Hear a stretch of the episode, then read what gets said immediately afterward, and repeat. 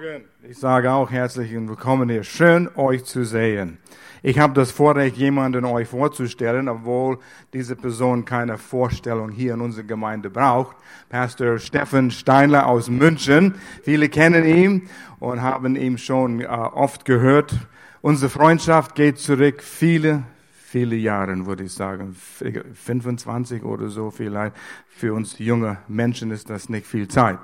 Und ich weiß, wo wir zuerst nach München gefahren sind, Pastorenkonferenzen. Und da haben wir Stefan kennengelernt, hat uns sehr gesegnet. Und dann war an diese Gemeinde, äh, Gospel Life Center von Pastor John und Miriana Angelina gegründet, eine Bibelschule. Und da haben wir auch viele Bibel, äh, Jugendliche zu der Bibelschule gesandt und Pastor Steffen ist dort ein Lehrer gewesen. Er hat es geleitet eigentlich. Und ich muss sagen, von alles, was wir mitbekommen haben, gehört haben, er ist ein ausgezeichneter Lehrer und lehrt gern, obwohl sein Herz brennt für die verlorenen Menschen. Und Gerechtigkeit war immer ein Favorite-Thema von dir, ja. Und so ist es toll, diese Freundschaften zu haben. Sein Sohn Andy. Andy, wo bist du? Da Andy ist auch dabei. Ja, gut aussehender junger Mann. Wenn er ein paar Fotos macht, das ist alles in Ordnung und alles genehmigt.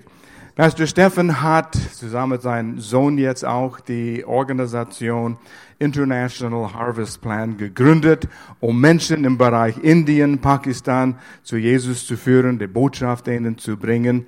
Und äh, er wird ein bisschen noch davon erzählen. Ich hatte das Vorrecht im September zusammen mit Steffen und aus unserer Gemeinde Werner, ich weiß nicht, ob Werner hier ist oder ob er im Urlaub ist, ist ich sehe schüttelnde Köpfe hier, aber wir waren zusammen mit Pastor Steffen und anderen in Pakistan ein tolles Erlebnis, dort vor 20.000 Menschen zu stehen und denen zu lehren. Und es ist wunderbar, dieses Erlebnis mitzuerleben. Und die, der Dienst geht weiter. Uh, was Gott tut, er macht Türen offen. Pastor Steffen wird einiges erzählen.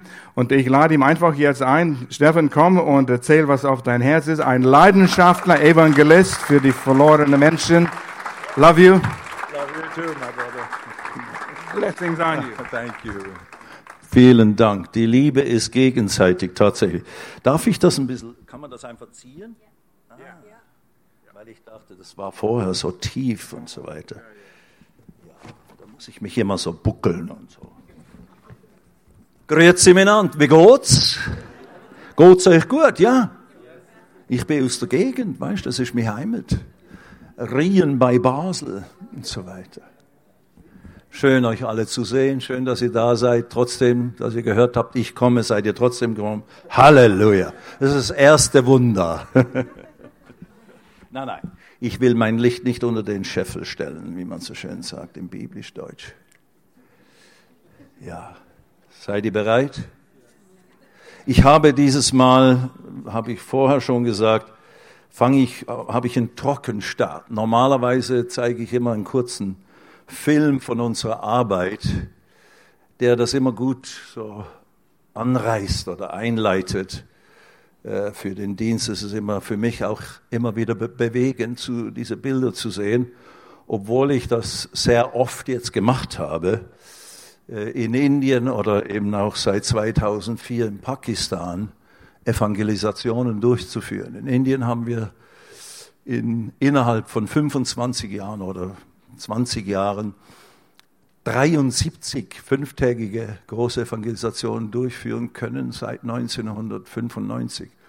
Und in Pakistan sind es jetzt über 50 in den, in, seit 2004. Und das alles ist ein Wunder. Also das ist schon alleine, dass man das machen kann, äh, ist ein Wunder. Und gerade auch in Pakistan, die Islamische Republik Pakistan, ein muslimisches Land, dass wir dort diese Evangelisation durchführen können, wo tausende Leute kommen. Und äh, ja, das ist eine große, große Gnade für mich, äh, das tun zu können über diese Jahre. Ähm, ich will ein paar Kleinigkeiten, bevor ich loslege, äh, euch vorstellen. Das ist mein Zeugnis, das gibt's da hinten. Interessant Geschichte. Vor 45 Jahren habe ich so ausgesehen.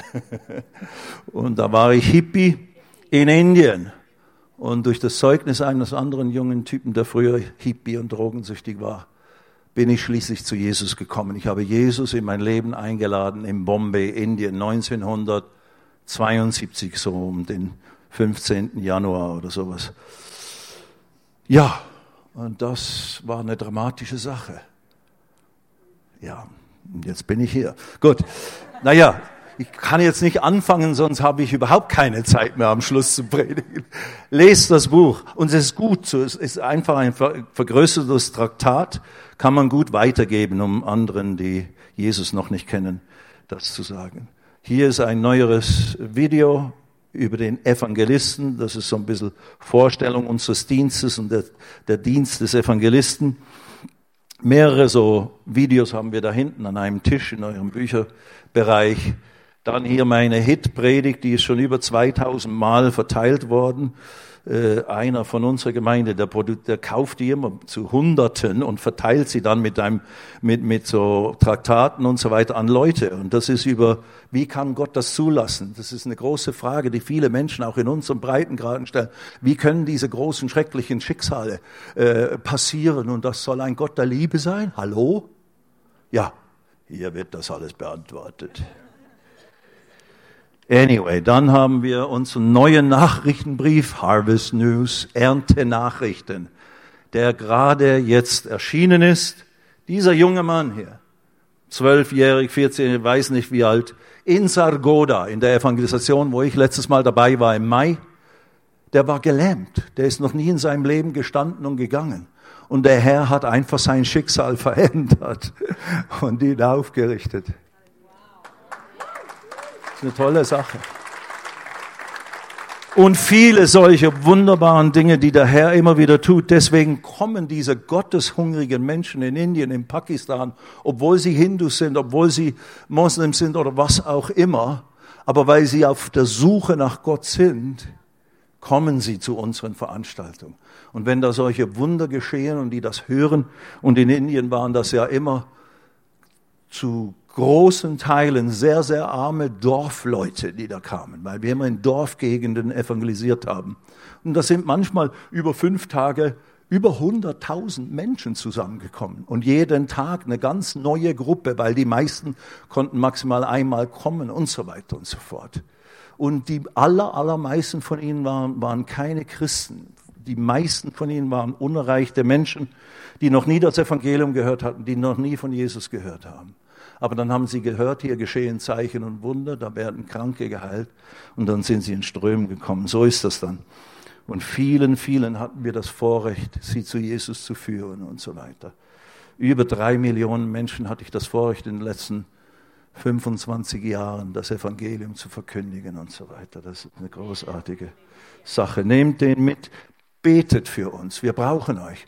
Und ich sage es auch in diesem Gottesdienst, ihr seid ja als Gemeinde Partner mit uns. Ihr unterstützt uns schon seit vielen Jahren monatlich und dafür danken wir euch immer wieder von ganzem Herzen. Nur noch mehrere Personen sind, also einzelne von euch sind auch Partner so direkt und bekommen unsere Informationen. Wir schätzen das sehr. Und wir brauchen das auch. Das ist alles nicht selbstverständlich. Obwohl wir einige Partner haben, aber ich habe gerade vor kurzem wieder so einen extra Bitbrief versandt weil uns Geld gefehlt hat, weil wir die Rechnungen nicht bezahlen konnten, die wir verursacht haben, im eben Versuch, Menschen das Evangelium zu bringen. Nun gut, preis dem Herrn. Dann hier dieses Heft, das ist ganz neu. Ihr seid buchstäblich die erste Gemeinde, unsere Gemeinde München, die bekommen es erst heute Abend, weil heute Morgen kein Gottesdienst ist dort. Die haben Allianzgottesdienst. So heute Abend wird es dort verteilt. Ihr seid die Ersten. Wow! Welch eine Gnade. Hä? Welch ein Vorrecht.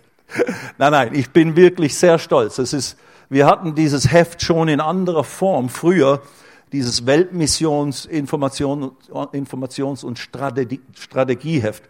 Jetzt haben wir es ganz neu aufgelegt, überarbeitet und erweitert und es ist richtig gut. Es ist richtig super. Ich bin total stolz und es ist nicht nur schön, es ist wirklich schön. Ich finde es total schön. Unsere Bilder da, die sind einfach einzigartig.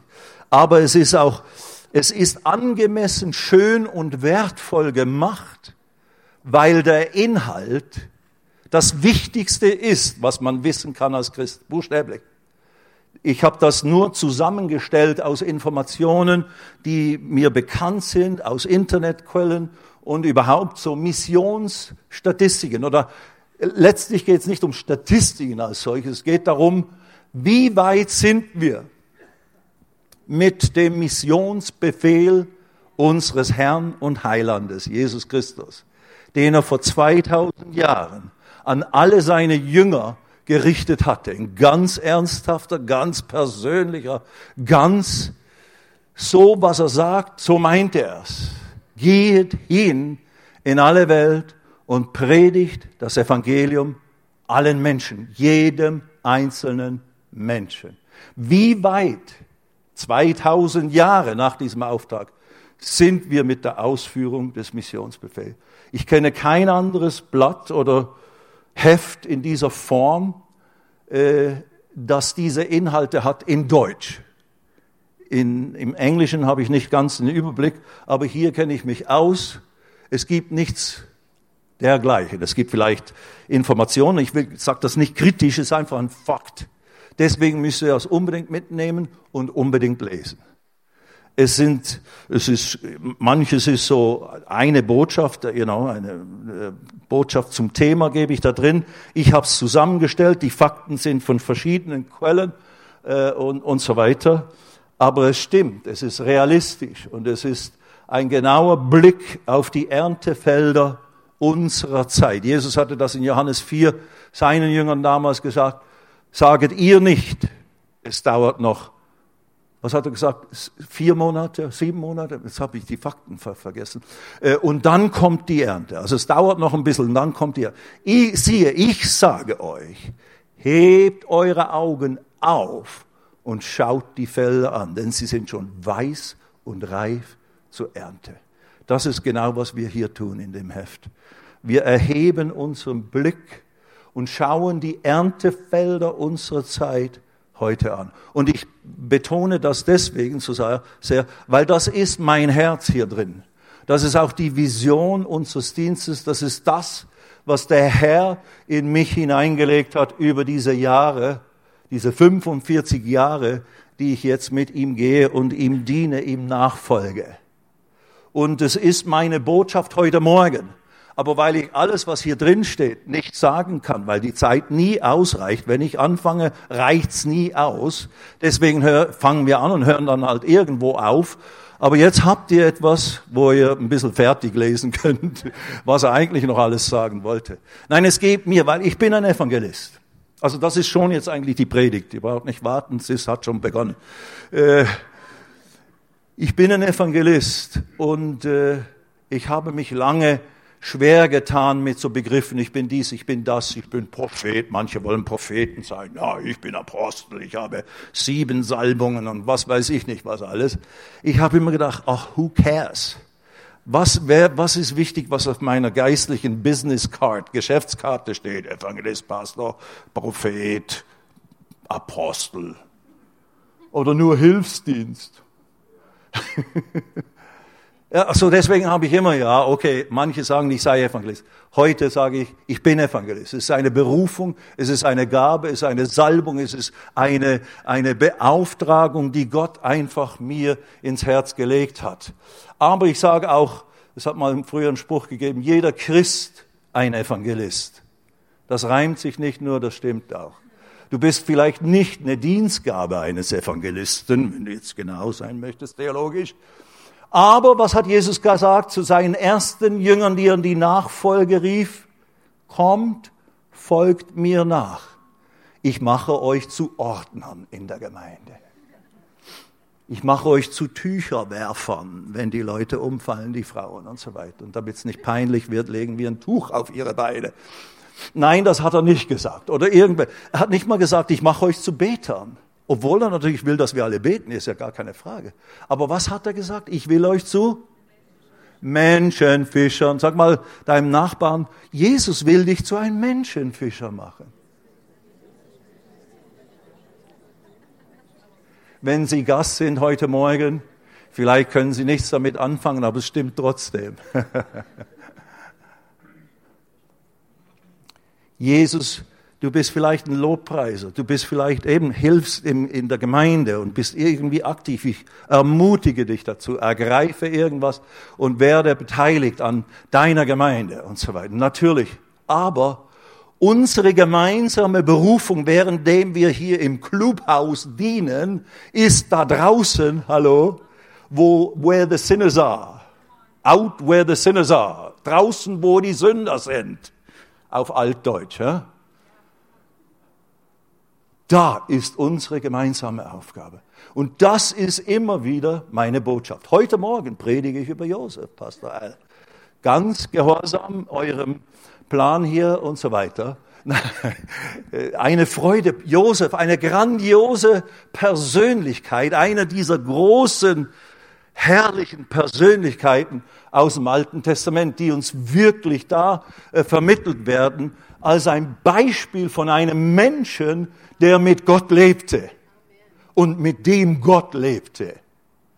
Und dann können wir sehen, wie trotz größter Probleme und Schwierigkeiten und Herausforderungen in diesem unbescholtenen jungen Burschen mit 17 Jahren fängt die Geschichte von ihm an hier in der Bibel, wo ihn seine Brüder, sie sind neidisch, er hat Träume ja, und so weiter und er bekommt einen äh, schönen bunten Mantel von seinem Vater, von seinem Vater sein, sein Lieblingsjunge etc. So, sie werden neidisch. Also vieles nicht sehr gerade gut von der äh, äh, elterlichen Erziehung und, und Be Be Behandlung der Kinder. Natürlich, also auch mit der Vater ein Stück ver verantwortlich, Jakobus, Israel und so weiter genannt dann.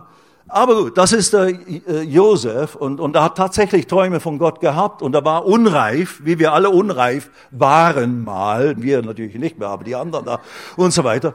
Und dann, äh, ja, und dann schließlich eben verkaufen ihn ja, ich kann nicht die ganze Geschichte im Detail erzählen, ich habe es ja schon teilweise von Pastor Al gehört und hört noch mehr, dann verkaufen ihn seine wunderbaren Brüder als Sklaven an eine Karawane, die auf dem Weg nach Ägypten ist und so weiter. Und dann kommen sie schließlich dort in Ägypten an und so weiter und so fort. Und darüber predigen wir heute Morgen. Und ich habe eine ganz bestimmte Passage aus dem 1. Mose Kapitel 39, da kannst du schon mal hin aufschlagen, äh, wenn du dich noch nicht so auskennst, weil vielleicht dauert es noch ein bisschen, bis wir effektiv dann lesen. Aber nein, dort gehen wir hin, 1. Mose 39, ab Vers 1 bis etwa Vers 6 lesen wir.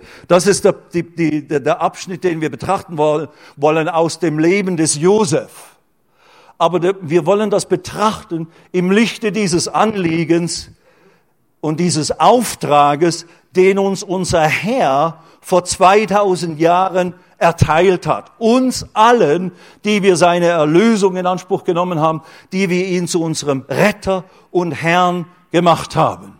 Genau. Es hat ihn ja alles gekostet. Er ist ja gekommen in diese Welt zu suchen und zu retten, was verloren ist.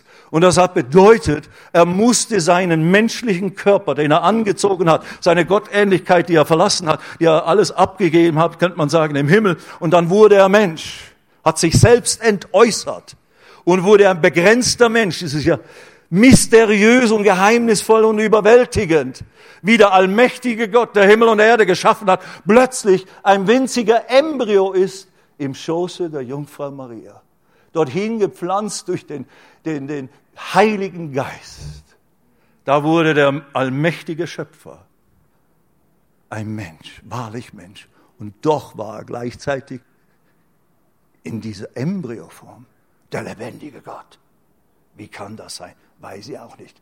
Gott hat's geschafft. Wir können es einfach annehmen und glauben und vergiss hier deinen Kopf. Glaub's einfach von Herzen.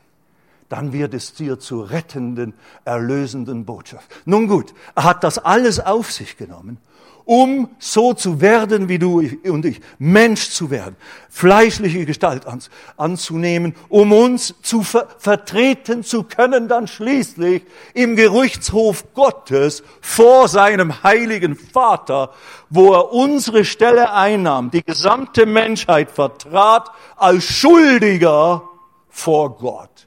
Und Gott, der Vater, der Richter des Universums, konnte über ihm dann das Urteil, das gerechte Urteil sprechen und deklarieren und auch die Strafe schon exerziert, an ihm ausüben. Gott wurde Mensch und hat sein eigenes Urteil der Verdammnis, des Todes, des Gerichtes über die Schuld, hat er über sich ausgesprochen und selbst getragen. Das ist 2. Korinther 5, lies ab Vers 18. Gott war in Christus und hat die Welt mit sich selbst versöhnt. Wow. Er hat dich angezogen, er hat mich angezogen in meiner Sündhaftigkeit, meine Sündennatur, deine Sündennatur und die Sündennatur, die ist das Sündenproblem der ganzen Menschheit. Und da hat er dann das gerechte Urteil des gerechten Richter des Himmels, hat er getragen, ertragen, angenommen. Und er hat dann die nötige Strafe, dieses schlimme Leiden und dann gekreuzigt werden, sterben, stellvertretend für mich getan, damit Gott mich nicht mehr so verurteilen und ewig von sich trennen muss. Das ist das Evangelium. Es ist überwältigend. Es ist die größte Liebe, die größte Liebesmanifestation, die es je in diesem Universum gegeben hat. Und man muss diese Wahrheit unbedingt hören, um vor Gott in den rechten Stand zu kommen, um vor Gott schuldlos anerkannt zu werden, so behandelt zu werden, als hättest du nie gesündigt. Gott rechnet dir und mir unsere Sünde nicht mehr zu, sondern er behandelt uns als völlig sündlose Wesen, wie wenn wir nie was verbrochen hätten oder nie was verbrechen würden. Er liebt uns, er gibt uns, er segnet uns mit allem, was er hat, weil er uns so übermäßig liebt. Das können wir gar nicht verstehen. Deswegen haben wir Mühe, das zu begreifen. Aber diese unbeschreibliche, unbegreifliche Liebe Gottes ist einfach Realität. Und alles, was wir zu tun haben, ist einfach, okay, mag ich es begreifen oder nicht. Ich brauche es. Ich weiß, ich bin schuldig geworden. Ich weiß, ich bin entzündet. Ich nehme es an. Und wenn du das tust, dann kommt der, der dann schließlich auch eben die Stellvertretung in der Hölle vollzogen hat. Jesus wurde zur Sünde gemacht und wurde dorthin gebracht, wo die verdammten Geister, die verlorenen Geister sind und hat dort ausgehalten, bis alles, was nötig war im Universum, vor Gottes Gerichtshof und vor Gottes Gerechtigkeit, alles erledigt war. Und dann sagt, komm heraus. Und dann hat er ihn von den Toten auferweckt.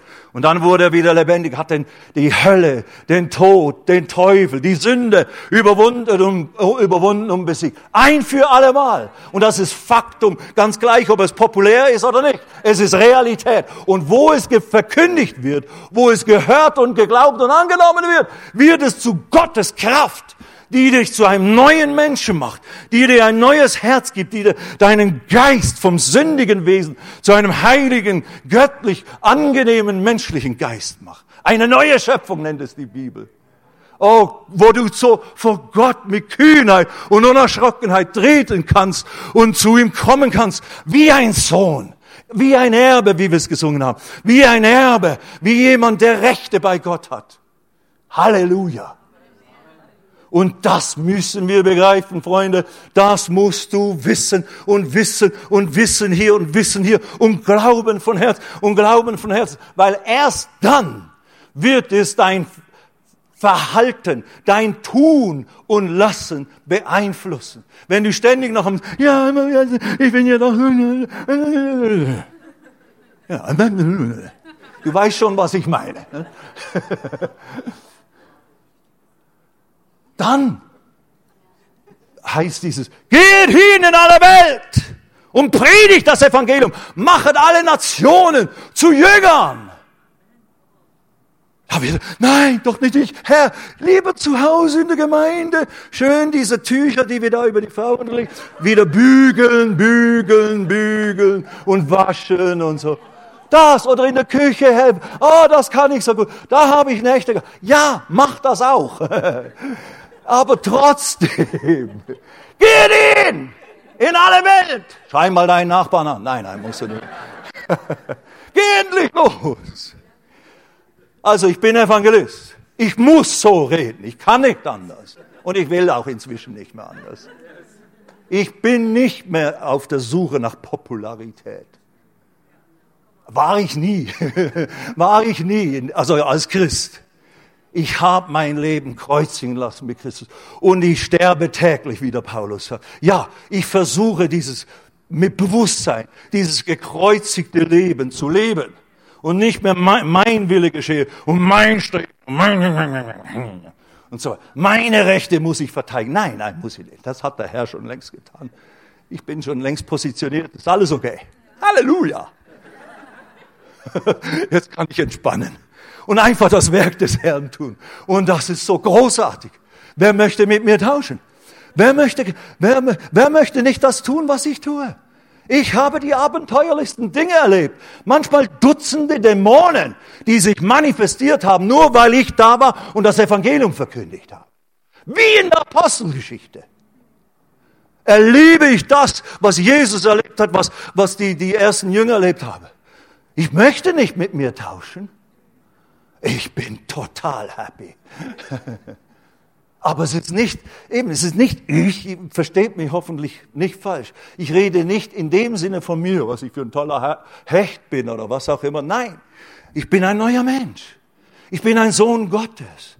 Dieses, was ich erzähle, ist nicht zu meiner Ehre, ist einfach Gottes Gnade, die mich befähigt hat, diese Dinge jetzt seit 45 Jahren insgesamt zu tun und tatsächlich in aller Schlichtheit ganz am Anfang dem Herrn nachzufolgen, Schritt für Schritt so dass ich jetzt, wo der Herr zu mir letztes Jahr gesprochen hat, in, in sehr klarer Weise, wo ich so eine Zeit hatte des Innehaltens, gezwungenermaßen in gewissem Sinne, äh, wo er dann zu mir sprach durch, durch den Psalm 71.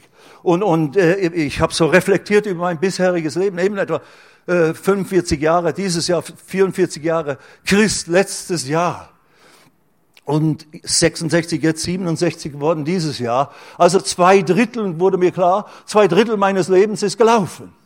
Wenn ich eine normale oder gute Lebenserwartung habe, ja gut, zwischen 80 und 100, irgendwo da, gehen wir dann heim und so weiter. Oder von mir aus auch 120, dann bin ich mit dem Kenneth Copeland und so weiter. Und so. Aber ich sag mal, ich nehme mal einen Zwischenstopp um diese Gegend, 80, 90, 100. Und dann, wenn ich dort angelangt bin, schauen wir mal, ob wir jetzt nicht lieber unseren Haupt nach hinten legen wollen und heimgehen. Oder ob die Welt schon erreicht ist. Das ist sowieso, das ist noch ein ganz anderer Punkt, den habe ich letztes, letzten Gottesdienst gar nicht erwähnt. Das steht aber in dem Heft. Unsere Zeit ist das Ende. Dies ist das Ende. Es wird nicht nochmals 2200 oder sowas Jahre dauern, bis Jesus wiederkommt. Nein. Wir haben Möglichkeit, diese Welt zu erreichen, wie nie zuvor. Und wenn wir versagen, in dieser Generation allen Menschen wenigstens einmal die Gelegenheit gegeben zu haben, das Evangelium zu hören, dann sage ich, sind wir die Schlimmsten dann sind wir die schlimmste Generation. Weil wir haben Möglichkeiten, technisch, mechanisch, verkehrstechnisch und so weiter, also mit Mobilität und all das, Kommunikationstechnik, wo wir mit Leichtigkeit mit der ganzen Welt kommunizieren können, wo wir mit Leichtigkeit reisen können, wo wir mit Leichtigkeit äh, alles letztlich erfüllen können in, in, in vermehrter Weise, äh, was Jesus möchte. Der Paulus, der möchte am liebsten wieder Mensch werden, um in dieser Zeit zu leben, wenn er uns zuschaut. Aber ein Freund von mir, der auch viele Menschen erreicht hat, der hat einen Spruch. Noch nie hat es eine Generation von Christen gegeben, die so viel gewusst haben geistlich, aber so wenig damit getan haben. Möge das nicht die Wahrheit über uns sein. Muss jeder für sich selber beurteilen. Aber da gibt es unangenehme Statistiken, wie viele Christen noch nie einem anderen wirklich das Evangelium verkündigt haben oder jemand anderen zu Jesus geführt haben. Lassen wir das. Darum geht es in diesem Heft. Lies es, nimm es mit. Wenn du mehr möchtest, um sie an andere Christen zu verteilen, das ist für Christen, dann hol dir noch ein paar hinten bei uns. Ich will, dass eben das ganz neu rausgekommen und das ist wirklich gut und es ist, ich kenne nichts anderes, dass diese Inhalte hatten, die sind so wichtig. Die sind so ernst und so wichtig. Ich werde das so breit wie nur möglich verteilen. Und das ist mein Herz, das ist die Botschaft heute Morgen. So, falls ich nichts mehr predige, lies einfach das Heft. Das ergibt dann Sinn. 1. Mose 39. Fangen wir da mal an mit dem Wort Gottes. Was hat Mose mit dem Weltmission, äh, Mose, was hat Josef mit dem Weltmissionsbefehl zu tun? Jede Menge. Lass uns mal lesen, 1. Mose 39 Abvers 1. Und Josef war nach Ägypten hinabgeführt worden und Potiphar, ein Kämmerer des Pharao, das war praktisch der, der Hauptmann, der Chef der Leibwache des Pharaos, the bodyguard boss, der Oberste der Leibwächter, ein Ägypter, kaufte kaufte ihn aus der Hand der Ismaeliter. Das war diese Karawane, die von den Brüdern des Josef den Josef gekauft hat. Und die importierten ihn dann nach Ägypten und haben ihn auf dem Sklavenmarkt angeboten. Und dann wurde er gekauft von dem Potiphar. Der Herr, und jetzt hört ihr Vers 2 an, das ist ein Schlüsselvers. Der Herr aber war mit Josef. Halleluja. Der Herr aber war mit Josef in seinem Sklavenzustand, in seiner Vernachlässigung und Ablehnung durch seine Brüder. Der Herr war aber mit Josef, mitten in dieser, hier bin ich, Leibeigener. Wie die ISIS, die machen ja auch Sklavenmärkte und werde verkauft. Gott war trotzdem mit dem Josef, ganz gleich, was die Umstände gerade waren. Und eben, das ist das Grandiose an dieser Geschichte mit dem Josef. Es ist wirklich einzigartig. Er ist ja auch ein Typus für Jesus. Verraten und verkauft von seinen Brüdern und so weiter und so. Kann ich jetzt nicht drauf eingehen. Aber er ist heute für uns und auch deswegen da ein Typus für einen siegreichen Christen. Ein siegreicher Nachfolger Jesu. Du magst Umstände erleben auf deinem Weg der Nachfolge mit dem Herrn. Wenn du es aber so ernst meinst und von der inneren Qualität deiner Hingabe zu deinem Herrn, wie der Josef, dann kann kommen, was mag, auch für uns Wohlstandschristen die wir an das Wohlstandsevangelium glauben. Also, dass es Gott gut meint mit uns, dass Gott will, dass es uns gut geht. Das glaube ich von ganzem Herzen. Das ist, die, das ist frohe Botschaft. Auch für uns, wir können der Realität dieses Lebens nicht entweichen. Wir sind mitten in einer Welt. Vielleicht, wenn wir in einem sektierischen Kokon bleiben, können wir all das Böse von uns fernhalten. Aber dann erfüllen wir nicht den Befehl des Herrn. Dann sind wir Gott nicht gehorsam. Und dann haben wir ein Problem mit Gott. Vielleicht kein Problem mit der Welt, aber ein Problem mit Gott. Und das möchte ich nicht haben. Also wenn deine Qualität deiner Hingabe und deiner Nachfolge so, so rein und so heilig ist wie dem Josef seine, und der hatte, der hatte noch keine Bibel.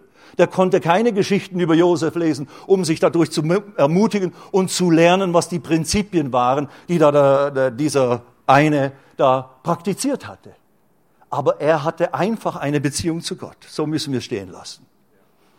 Und wenn unsere Beziehung genauso ernsthaft ist, seid ihr noch alle da? Einige kämpfen schon mit dem Schlaf, das ist zu früh. Also das ist zu früh. Sag mal Halleluja. Danke, dass du mich erweckt hast. Ja, Amen. Hör dies an. Der Herr aber war mit Josef. Und er war ein Mann, dem alles gelang. Wow. Wer möchte so ein Mann oder so eine Frau sein, der alles gelingt? Halleluja. Sei ruhig ehrlich. Da darfst du egoistisch sein. Der Herr will das. Wenn du den Herrn mit dir hast, so wie der Josef den Herrn mit sich hatte, dann kann dir auch, hast du das Potenzial, dass dir alles gelingt. Wir sind am Lernen. Wir machen Fehler. Auch Josef hat Fehler gemacht. Auch Josef war unreif am Anfang und musste lernen. Manche dieser Szenen sind nicht von Gott verursacht gewesen, aber sie waren der Weg irgendwie, der mysteriöse Weg, den er gehen musste, um dann, schließlich an diese Position zu kommen, wo Gott ihn buchstäblich als Erlöser für das ganze Volk Israel und für die ganze Welt gebrauchen konnte. Wow! Und dazu gab es einen Weg, um dahin zu gelangen. Und jeder von uns hat so reife Prozesse durchzugehen. So manches kann man nicht austreiben, manches kann man nicht wegbeten, sondern durch manches muss man einfach mit dem Herrn durchgehen. Gott war mit ihm, als er Sklave war. Gott war später mit ihm, als er von dieser Frau des Potiphars, weil er ein schöner Junge war. So wie wir alle. Die Christen sind schön, die sind einfach schön. Fertig. So, er war auch ein Gottesmensch und der war schön. Und die Frau von Potiphar, die fand ihn auch irgendwie süß, diesen Burschen. Aber der, der gute Josef, Mei, das, ist, das musst du mal lesen, das müsst ihr jungen Männer mal lesen. Ich habe es auch gelesen. Und die Frau war bestimmt keine Hexe, äh, Entschuldigung, die war bestimmt kein hässliches Entchen oder sowas von so einer hochgestellten Persönlichkeit, die Frau des Potiphars. Und die bedrängt ihn und die bedrängt ihn, diesen jungen Burschen, mit ihr zu schlafen, mit ihr zu, komm, komm, komm. Und immer wieder und immer wieder. Und der Josef? Nein. Und schließlich, zu seinem Schaden läuft er weg und kommt dadurch dann in, ins Gefängnis und so weiter. Also er hätte wirklich verzweifeln können, der gute Josef. Aber wo sollte er hinlaufen? Jetzt könnt ihr mich alle. Nein. Hat er vielleicht schon mal gefühlt und gedacht und so weiter, aber er hat sich immer wieder am Schopf gepackt. Nein, aber du Herr. Der Herr war mit Josef. Er hat das nicht selbst verursacht, dass er im Knast gelandet ist. Es war zu Unrecht. Und der Herr, deswegen war der Herr mit ihm. Aber selbst wenn wir manchmal Fehler täten und uns dadurch selber in Schwierigkeiten bringen, wenn du zum Herrn zurückkommst, lauf nicht vom Herrn weg, weil du dich schämst, komm zurück, dann wird er nämlich auch bei dir bleiben. Er ist immer bei dir. Wenn du wiedergeboren bist, ist er ja in dir drin. Du bist der Tempel des Heiligen Geistes. Also besinn dich, reiß dich zusammen, tu Buße, sei ehrlich. Du bist halt auch nur ein Mensch. Ja, kann man auch manchmal so entschuldigen. Ja, wir haben alle unsere Dinge gemacht. Aber die sind vergessen und vergeben. Halleluja. Nun gut, lesen wir weiter. Also, you know, viele Geschichten, viele wunderbare Wahrheiten. Der Herr aber war mit Josef und er war ein Mann, dem alles gelang. Und er blieb im Haus seines ägyptischen Herrn. Als nun sein Herr sah, dass der Herr mit ihm war und dass der Herr alles, was er tat, in seiner Hand gelingen ließ. Also auch sein Arbeitgeber hat das gesehen. Da fand Josef Gunst in seinen Augen. Und er bediente ihn persönlich. Der Josef bediente dann den Potiphar, wurde also sein persönlicher Assistent, könnte man sagen. Und er bestellte ihn über sein Haus und alles, was er besaß, gab er in seine Hand. Also Josef wurde praktisch die rechte Hand des Potiphars und war top, in einer Top-Position. Als Sklave, als hebräischer Sklave. Und es geschah, seitdem er ihn über sein Haus bestellt hatte und über alles, was er besaß, das segnete der Herr das Haus des Ägypters um Josefs Willen. Habt ihr das gehört? Hallo? Seid ihr alle da heute Morgen? Der Herr, der mit Josef war, hat das Haus des Potiphars, dieses Heiden, dieses Nichtgläubigen, der nicht im Bund mit Gott stand und so weiter, dieser Sünder, was weiß ich, was das für ein Typ war, wird uns nicht als schlechter Mensch beschrieben, aber whatever, der, ein Götzenanbeter und so weiter. Er hat das Haus dieses Potiphars gesegnet. Das möchte Gott mit dir und mir machen. Das ist eine Form der Evangelisation, der Weltmission. Dass dort, wo du jetzt gepflanzt bist, also eben, er war beim Potiphar, das Haus des Potiphars wurde gesehen. Dann kam er in den Knast, unberechtigterweise. Aber da wieder wurde genauso behandelt. Er wurde schließlich Oberster im, im, im Knast, der, der Assistent vom Knastboss und, und, und hatte Gunst und, und die Gefangenen mochten ihn, kamen mit ihren Träumen, er hat sie interpretiert, Gott hat ihm die Auslegung gegeben und so weiter. Und die haben ihn schön wieder sitzen lassen, wie seine Brüder ja auch schon. Und immer noch ist er nicht verbittert. Immer noch ist er nicht in Unvergebung stecken geblieben. Immer noch nicht hat, wie kannst du das zulassen, Gott? Nichts dergleichen wird uns über Josef vermittelt. Und er hatte nicht den Heiligen Geist in dem Sinne, wie wir das alles haben. Er hatte, wie gesagt, noch nicht die Erlösung, wie wir sie kennen durch Jesus Christus. Trotzdem hat er nicht diese Haltung. Freunde, wenn wir nach dem leben, was uns gehört, und das imitieren, was der Josef getan hat, Du magst vieles nicht verstehen. Du magst nicht wissen, was ist die Antwort hinter diesem Problem oder warum bin ich jetzt hier krank geworden und es ist irgendwie nicht besser geworden. So viele Dinge, die noch nicht so geschehen, wie wir wissen, dass das Wort Gottes es uns sagt. Da könnte man verzweifeln. Und Satan, dein Feind, der dich umbringen möchte, der möchte, dass du genau dahin kommst, mit Gott verzweifelst, Gott anfängst anzuklagen, Gott aufgibst und nur noch so, ich tanze mal mit. Ne. Aber eigentlich habe ich viele ungelöste Fragen und ungelöste Dinge, die, wo ich keine Antwort darauf habe. Deswegen kommen diese Hausgruppen, komm in diese Connect-Gruppen, komm in die Gemeinde, komm in die Bibelschule, lerne das Wort Gottes, weil das ist der Schlüssel. Josef hatte keine Bibelschule, Josef hatte kein Wort Gottes, das er studieren konnte. Aber er hat die Prinzipien des Wortes Gottes, der Suche Gottes, des Lebens mit Gott praktiziert und hat dementsprechend Gottes Segen, Gottes Wirken mit ihm erlebt. Du und ich haben Anweisungen. Das möchte ich jetzt eben hier sagen.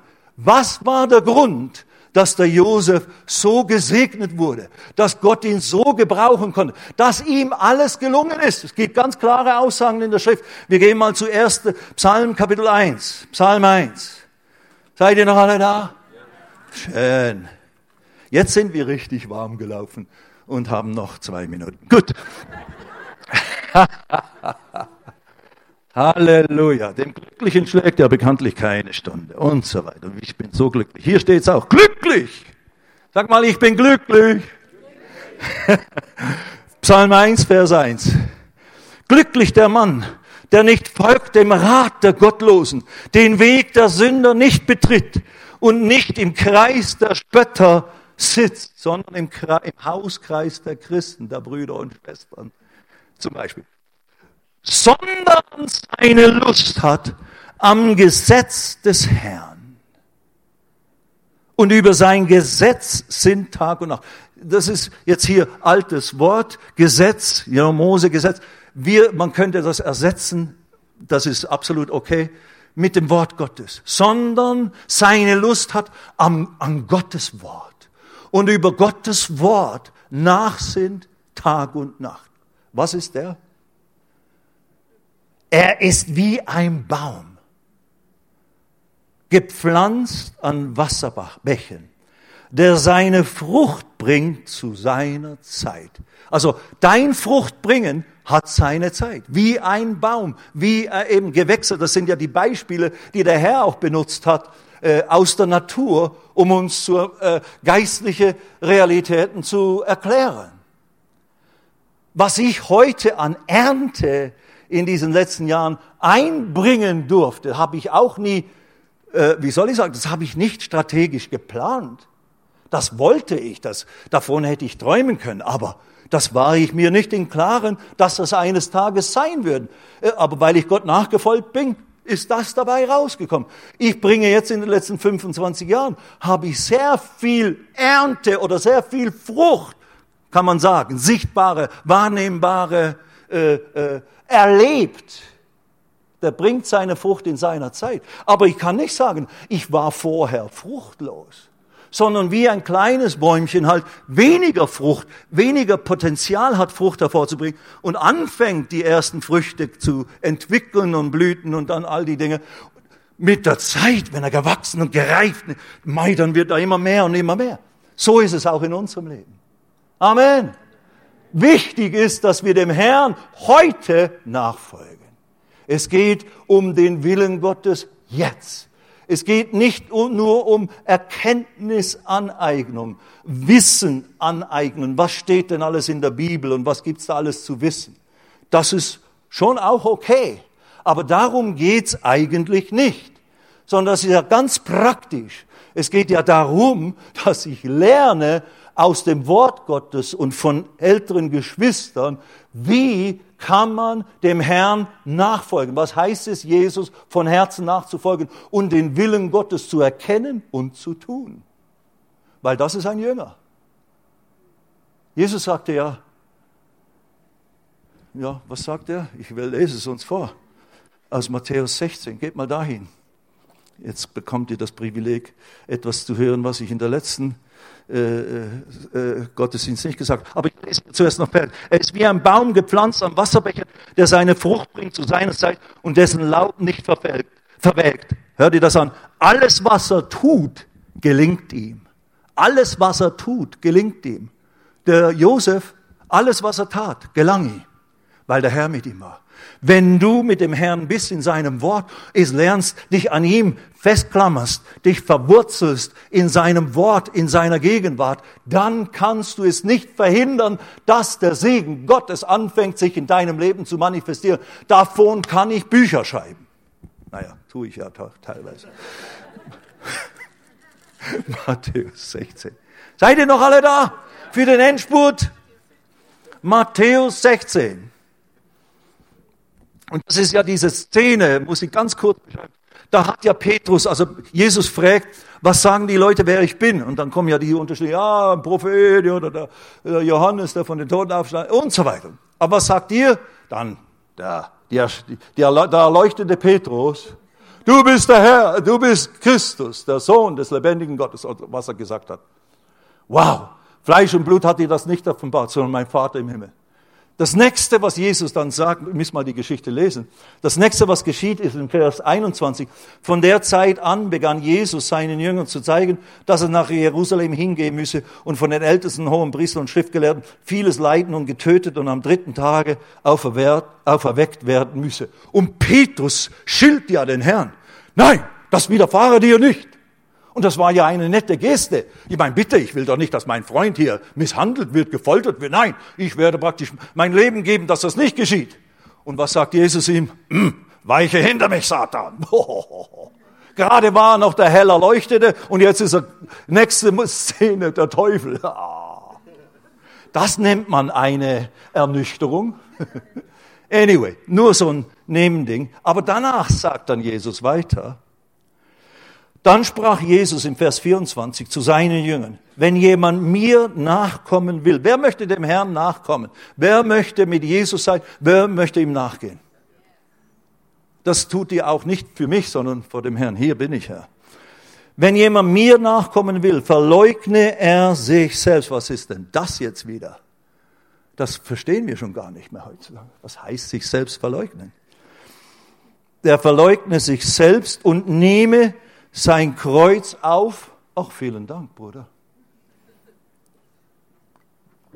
Er bekommt den Lohn eines Propheten und so weiter. Oder was auch immer. Nein, was bin ich? Evangelist. Der Verleu verleugne er sich selbst und nehme sein Kreuz auf und folge mir nach. Da kann man viele Fehlinterpretationen geben über was, was es heißt, das Kreuz auf sich nehmen. Das ist im Prinzip, Jesus hat nicht das, was er nicht, was ich will, hat Jesus ja gesagt in dem Gebet im Garten Gethsemane, sondern dein Wille geschehe. Wenn das möglich ist, dass dieser Kelch an mir vorübergeht, dann lass es geschehen, aber nicht was ich will, sondern was nötig ist. Und that's the thing. Das ist auch Selbstverleugnung. Herr, ich würde gerne das und das. das darf, man darf seine Wünsche dem Herrn ja sagen. Aber nicht was ich will, sondern was du willst sein Kreuz auf sich nehmen, das bedeutet, Paulus sagt es so, für mich ist die Welt durch das Kreuz ist, oder durch Christus am Kreuz, ist mir die Welt gekreuzigt und ich der Welt. Wenn du gekreuzigt bist, dann kannst du nicht mehr machen, was du willst. Also nicht mein Wille, nicht meine Karriere, sondern dein Wille. Viele von uns haben Gaben und Talente, die möchte Gott gebrauchen in dieser Welt, in einem Business, in einer ganz natürlichen Weise und möchte dich dabei segnen und möchte dich dort in der Situation, wo du Mitarbeiter hast oder wo du für einen Arbeitgeber arbeitest in einer Firma, möchte er dich durch dich, diese Firma segnen, möchte er durch dich deine Kollegen erreichen, das Licht durch dich leuchten lassen. Seid ihr noch alle da? Amen. Aber viele, so wie ich, und ich plädiere mit dem Herrn. Ich bete, ich ringe darum, ich, ich, ich ringe mit euch. Junge Leute, der Herr sucht Arbeiter in seiner Ernte.